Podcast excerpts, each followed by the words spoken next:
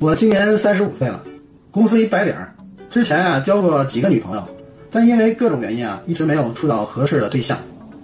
我们单位的芳姐呢特热心，上礼拜呢就帮我介绍了一妹子。周六晚上呢，我们就在约会的餐厅啊就见面了。呃，那天呢六点钟啊刚一过，呃，只见一个身姿婀娜、娇艳动人的妹子啊，领着一个五六岁的小男孩走进了餐厅，就朝我这边啊就款款走了过来。呃，他们走到我餐桌跟前的时候呢，还没等我开口，这妹子就开口问我：“呃，你是李立峰吗？”我说：“是啊，你是孙维雅。”说着，我下意识的就看了一眼他旁边的那个小男孩。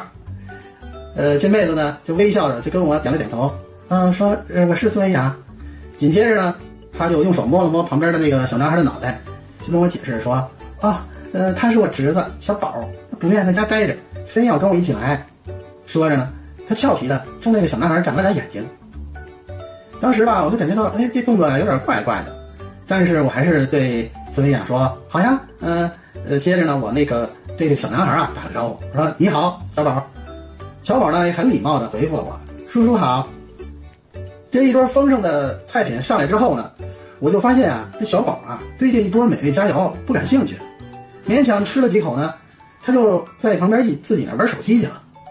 我呢。就跟这妹子呢，就开心的聊了一个多小时，慢慢呢，我们就开始熟悉起来了。呃，临近晚餐结束的时候呢，妹子说要去去趟卫生间，啊，并且问了一下小宝：“小宝，你去吗？”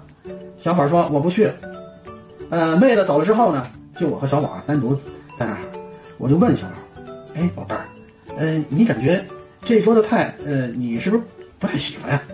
不好吃吧？”